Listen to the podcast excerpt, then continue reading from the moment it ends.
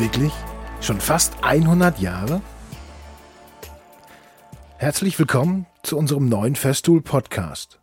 Ich bin Jan Peter, Zimmerermeister und Anwendungsspezialist. Vermutlich fragst du dich, was wir von Festool uns dabei gedacht haben, einen Podcast zu veröffentlichen. Wir wollen dir mit dem Festool Podcast tiefe Einblicke in unsere Festool Welt geben. Was genau dich dabei erwarten wird, erfährst du jetzt. Über dieses Format wollen wir zukünftig über ganz unterschiedliche Themen quatschen. Von unseren Produkten bis hin zu unseren Anwendungen und Serviceangeboten. Exklusive Gespräche mit unseren Kollegen aus der Entwicklung oder auch ein Smalltalk aus unserer Kantine.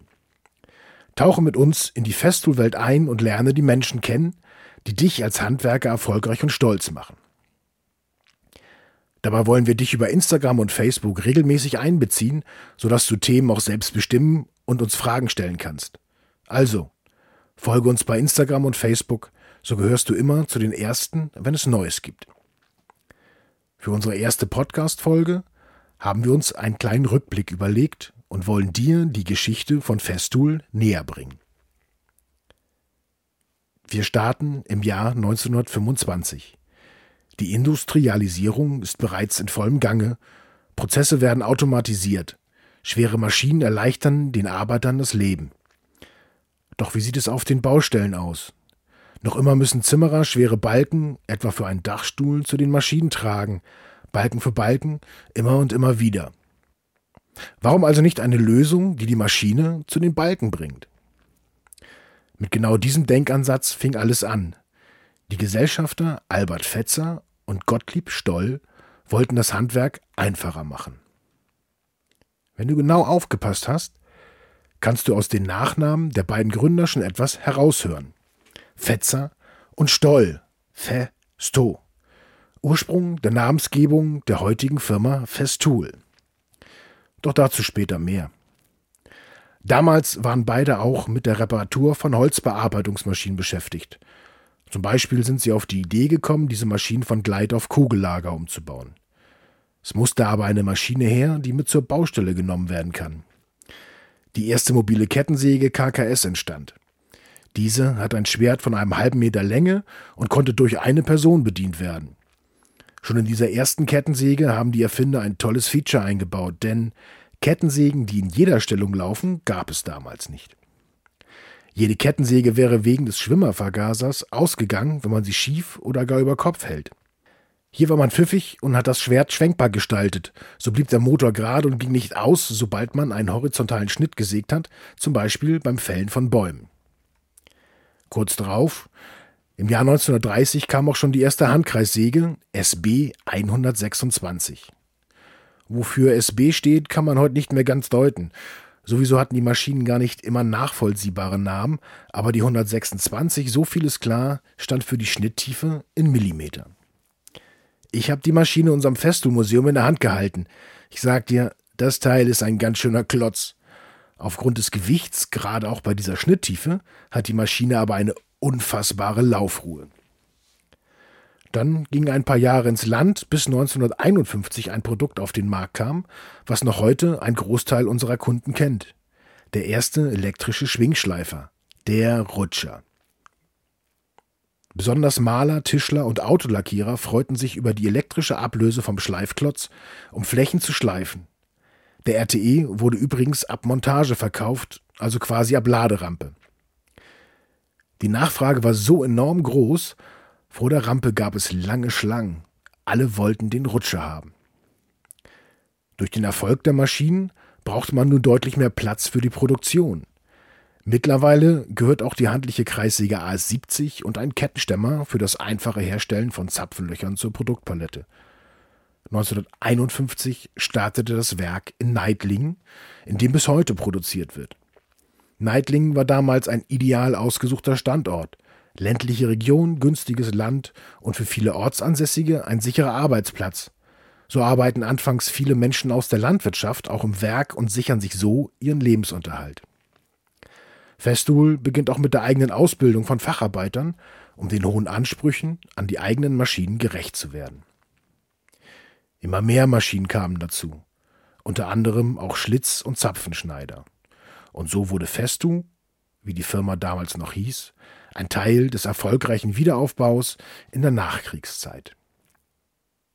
Die Firma schaffte die Grundlage für eine sichere Zukunft mit ständigen Erweiterungen und Innovationen bei Elektromaschinen, Arbeitssicherheit und Schutz der Gesundheit. Dieser Fortschritt hält bis heute an und ein Ende ist nicht abzusehen. Anfang der 60er kam dann wieder eine Weltneuheit dazu. Die erste Führungsschiene für eine Handkreissäge. Das war natürlich keine leichte Aufgabe, denn man erzählte dem Handwerker ja quasi, du kannst nicht gerade sägen, du brauchst unsere Hilfe. Doch die Leichtigkeit der Handhabung und die neue Präzision beim Zuschnitt konnte schnell überzeugen. Und so wurde auch die Führungsschiene eine Erfolgsgeschichte bis heute, die mit der FSKP, der Führungsschiene mit Klebepads, in die nächste Generation übergeht. Wir sind im Jahre 1966. Erstmals kam ein Rutscher mit Staubabsaugung auf den Markt, der RTTS. Der Staubabsauganschluss wurde dann übrigens patentiert. Die Absaugung war auch bitter nötig, denn mit Einzug der deutlich härteren zweikomponentigen Spachtel für Autoholz und weiteres wurde es auch deutlich schwerer, diese zu schleifen.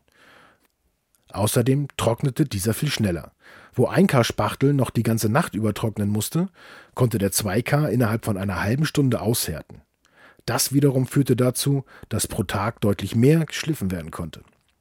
Allerdings stiegen auch hier die Ansprüche. Die kleinen Kringelschwänzchen durch die Exzenterbewegung waren vielen Autolackierern ein Dorn im Auge.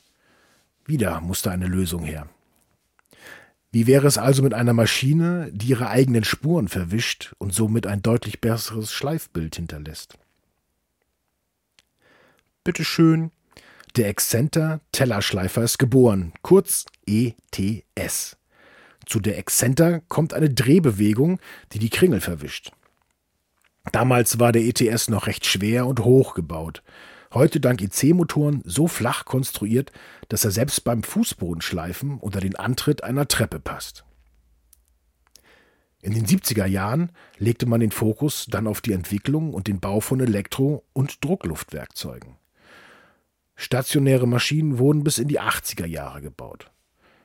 Als Anfang der 80er Jahre die Gehäuse der Maschinen nach und nach von Gusseisen auf Kunststoff umgestellt wurden, spielte man auch mit der Farbgebung so wurden die Maschinen erst gelb, dann grau, bis hin zu dem dunkelblau mit grün, wie wir es heute kennen. Auch das Logo änderte sich im Laufe der Zeit mehrfach. 1933 tauchte zum ersten Mal der Name Festo auf, als Gottlieb Stoll die Firmenanteile von Albert Fetzer übernahm. 1971 übernahmen die Söhne Kurt und Wilfried Stoll die Firmenleitung und bauten neben den Elektrowerkzeugen auch eine Pneumatikspalte auf. Außerdem begann sie international zu expandieren. Die 90er Jahre waren sehr ereignisreich. Man trennte die Elektrotechnik von der Pneumatik zunächst optisch. Festo Pneumatik hat auch heute noch den blauen Schriftzug. Die Elektrotechnik-Sparte bekam den Zusatz Tooltechnik, also Festo Tooltechnik, mit dem heute noch bestehenden grünen Schriftzug zur besseren Unterscheidung zur Festo Pneumatik. Der erste Systener erblickte das Licht der Welt. Aus einer Idee, eine möglichst unkomplizierte und funktionale Aufbewahrung für die Maschinen zu entwickeln, wurde der Systener geboren. Der Systener wurde für Innovation und Design ausgezeichnet und war der Beginn einer weiteren Erfolgsgeschichte, die mit dem Sys 3 in Zusammenarbeit mit Tanus und Bot nun in der dritten Generation zu haben ist, wobei alle Generationen untereinander kompatibel sind. Protool wurde in die Firmengruppe aufgenommen und produzierte im alten Narex-Werk in Česká Lípa in Tschechien kraftvolle und robuste Werkzeuge für den Holzbau. 2015 wurde die Produktion von Protool eingestellt. Ein Großteil dieser Produkte wird heute unter Festool weiterhin in Česká Lípa gebaut. Im Jahr 2000 wird dann die TTS Tooltechnik gegründet. Dadurch wurden die Sparten Elektrotechnik und Pneumatik komplett getrennt. Unter der TTS Tooltechnik laufen mittlerweile die Firmen Festool, Cleantech für die Sauger, Thanos, die Systena, Sawstop, Shaper und weitere Sparten. 2003 Die lebende Legende. Die Tauchsäge TS55 kommt auf den Markt. Sie gilt längst als Sinnbild für Sägen mit höchster Präzision. Mit dem Fastfix-System, einer Einschaltsperre während des Sägeblattwechsels, gibt diese noch mehr Sicherheit. Heute heißt das gute Stück TS55 FEBQ oder als Akkuvariante TSC 55 KEB. Das K steht hier für den integrierten Kickback-Stop. Ein Sicherheitsfeature, das einen Rückschlag beim Eintauchen erkennt und die Säge so schnell ausschaltet, dass es gar nicht erst zu schlimmen Verletzungen kommen kann. Und obwohl man denken könnte, hier gibt es nicht mehr viel zu verbessern, ist es der Entwicklungsabteilung gelungen, noch einen draufzusetzen. Die TS60. Kleine Änderungen in der Handhabung und bei den Einstellmöglichkeiten und auch hier der Kickback-Stop verleihen der Säge einen unglaublichen Wow-Effekt. Schau sie dir doch mal live bei einem unserer Partnerhändler an. Thema Sicherheit. Es gibt auch eine Tischkreissäge, die TKS 80 mit Sawstop Aim-Technologie, die das Sägeblatt stoppt, sobald es mit menschlicher Haut in Kontakt kommt. So wird die Gefahr schwerster Verletzungen minimiert. Oder Thema Innovation.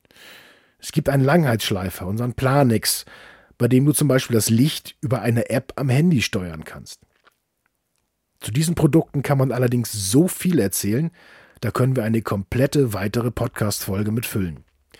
Also verschieben wir das in eine der kommenden Folgen. Heute hat Festool über 2500 Produkte im Katalog und ist in über 80 Ländern im Fachhandel erhältlich. Außerdem ist der Festool Service mit drei Jahren Garantie und Diebstahlschutz und zehn Jahren Ersatzteilgarantie nach Ablauf einer Maschine und uns Anwendungsspezialisten, die jederzeit mit Rat und Tat zur Seite stehen, ein riesiges Plus für dich als Anwender. Du merkst also, bei Festool tut sich ganz schön was. Bald sind wir bei 100 Jahren Festool. Hat's dir gefallen? Möchtest du mehr aus unserer Festool-Welt erfahren? Dann abonniere unseren Podcast und du weißt immer, wann eine neue Folge online ist. Und gib uns ein Like auf Facebook und Instagram. Links zu unseren Websites, Social Media oder auch zu den Produkten findest du in der Folgenbeschreibung. Das war's für den Moment. Ich verabschiede mich. Bis zum nächsten Mal. Festool. Werkzeuge für höchste Ansprüche.